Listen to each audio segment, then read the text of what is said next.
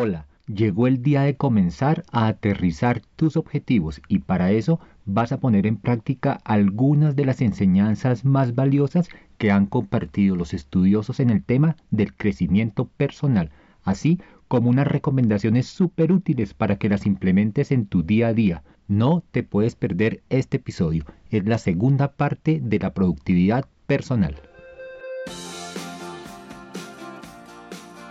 Hola quiero darte la bienvenida a Pitma Podcast, un espacio creado por Diego Rosero, abogado de profesión, coach por vocación y buena gente de corazón.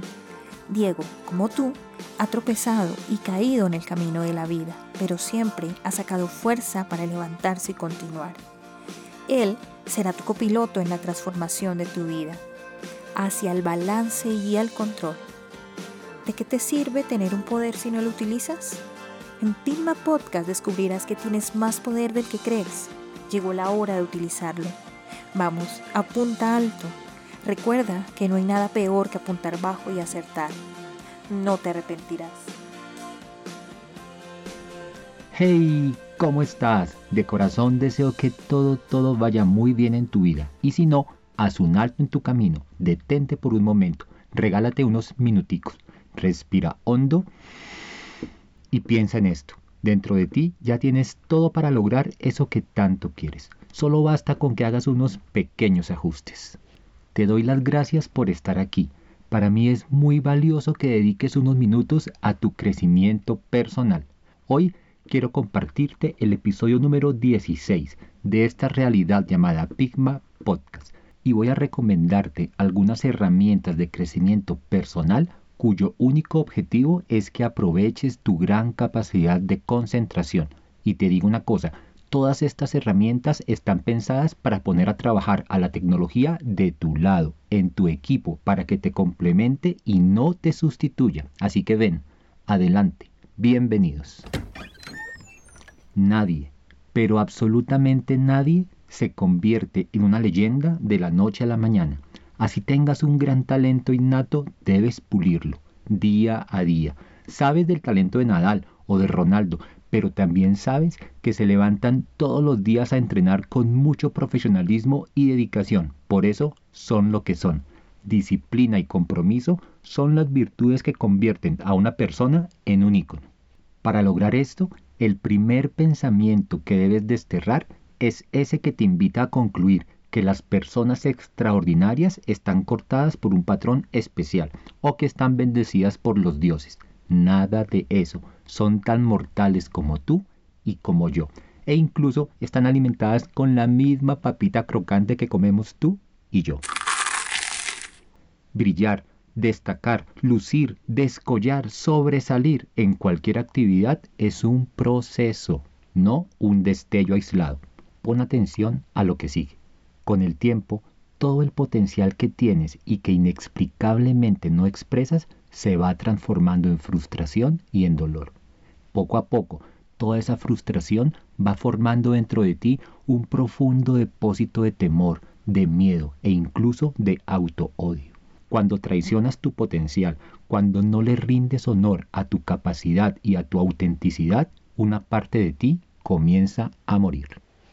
Tu capacidad mental al igual que la de cualquier ser humano, es limitada. Siendo así, cuando te levantas cada mañana, cuando abres tus ojos, tienes libre y descansado todo tu ancho de banda cognitivo, el cual dependerá de ti si lo llenas de malas noticias, de memes, de publicaciones intrascendentes de redes sociales o si por el contrario lo utilizas para diseñar tu jornada y para alinear las actividades con tus objetivos tu productividad se verá reducida en cuanto más exposición tengas a distracciones y superficialidades, o cuando te la pases cambiando de una tarea a otra, picando aquí, picando allá durante todo el día sin ningún tipo de orden.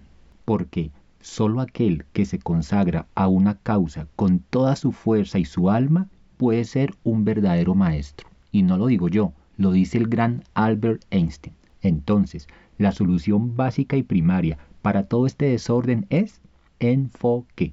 Concentra tu energía y tu atención en una actividad de alto valor a la vez. Deja de lado el régimen de la multitarea. Así como computadores y celulares se vuelven más lentos entre más programas y aplicaciones tengan en uso, tu eficiencia y concentración también irán disminuyendo a medida que llenes con más y más cosas tu atribulada cabeza. Y ahora, ¿a quién vas a culpar por el desorden de tu día? Antes de recomendarte unas herramientas muy útiles de productividad personal, te voy a compartir en tres sencillos pasos una estrategia para hacer productiva tu vida y lograr tus objetivos. Parto de la base de que ya tienes bien definidos tus objetivos. Si no, episodio 8 de Pigma Podcast, pues no podrás diseñar un plan, un método o un sistema para un objetivo que no existe o que está difuso. El primer paso de esta estrategia es captura y descarga. Hazme el favor y no utilices tu cerebro como una agenda digital, ni como un cuaderno, ni como un computador. No esperes que él, por muy buena memoria que tenga, se acuerde de todo. Cuando lo tratas de esta forma, le estás quitando mucha de su capacidad de concentración. Tu mente no está hecha para consignar recordatorios, para retener eventos o para almacenar tareas. Tu mente está hecha para generar conceptos, opiniones, pensamientos, ideas, genialidades. Trata de que tu cabeza tenga solo una cosa por hacer y el resto captúralo y descárgalo. En este paso es ideal utilizar una aplicación de notas para capturar allí todo lo que se te ocurra. Al final te recomendaré una buenísima. Asegúrate de que todas las ideas que vienen a tu mente queden capturadas. No importa si es una pregunta, una canción, una imagen, una idea, el título de un libro, un producto, cualquier cosa que pueda servirte para tus objetivos. Lo importante es que la captures, sin importar el momento en que te llegue. En medio de un trancón, haciendo fila en el supermercado, paseando al perro, viendo televisión, etc. Lo importante es que quede documentado lo más pronto posible para que no se pierda.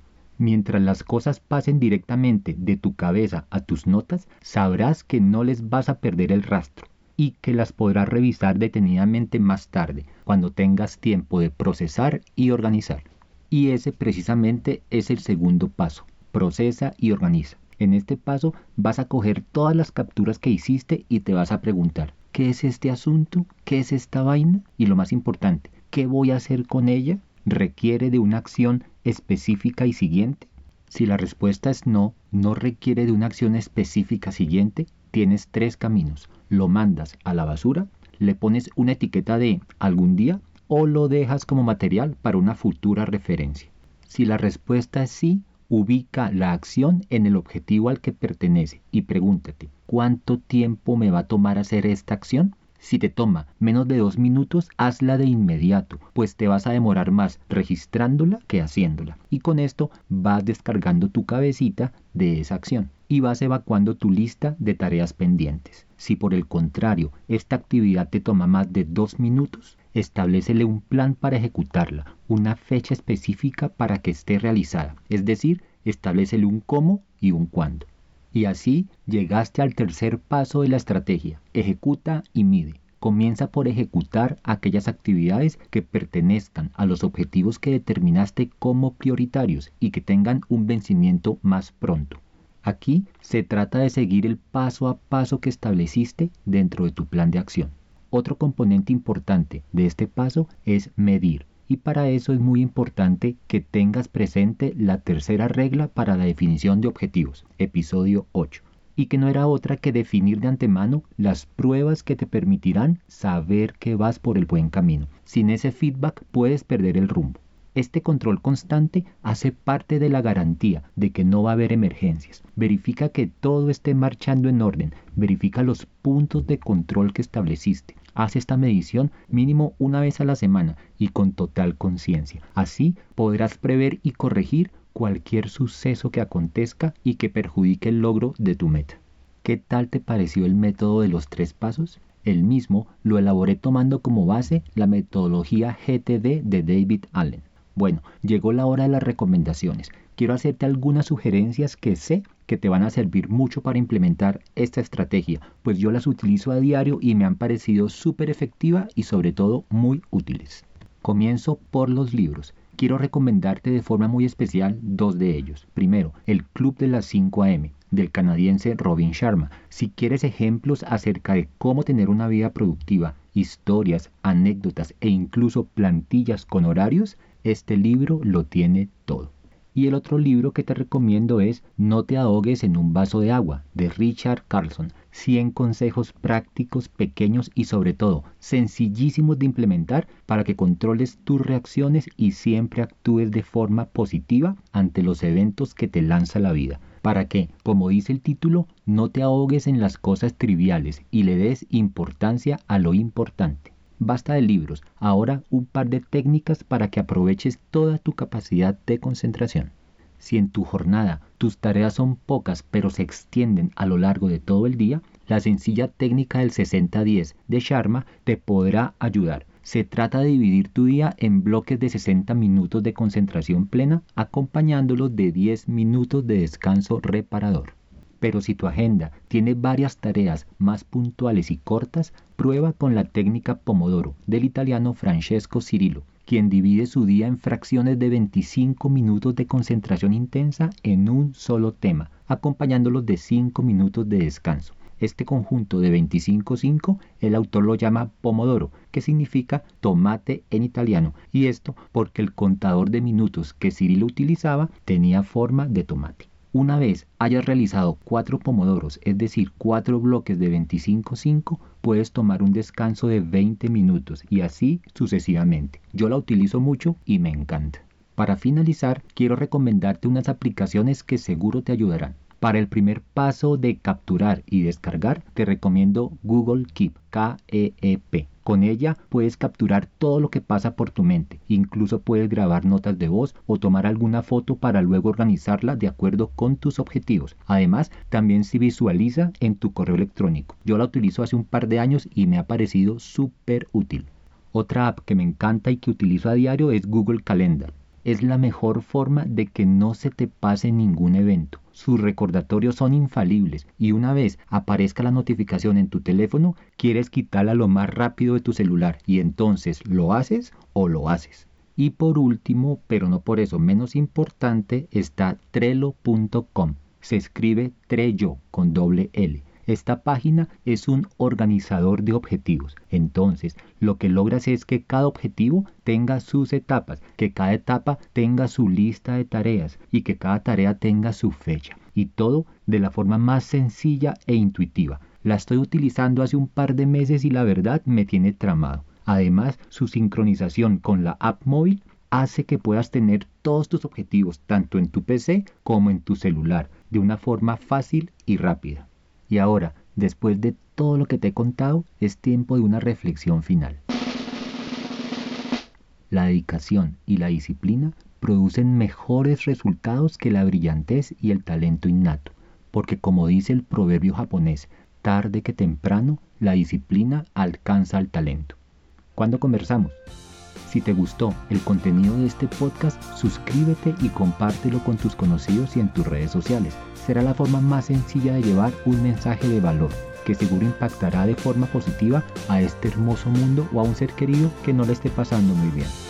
También te espero en mi página web www.diegorosero.com.co, un espacio creado con mucho cariño para ti, para escucharte y ayudar. Y recuerda, apunta alto que no hay nada más peligroso que apuntar bajo y acertar. Hasta la próxima.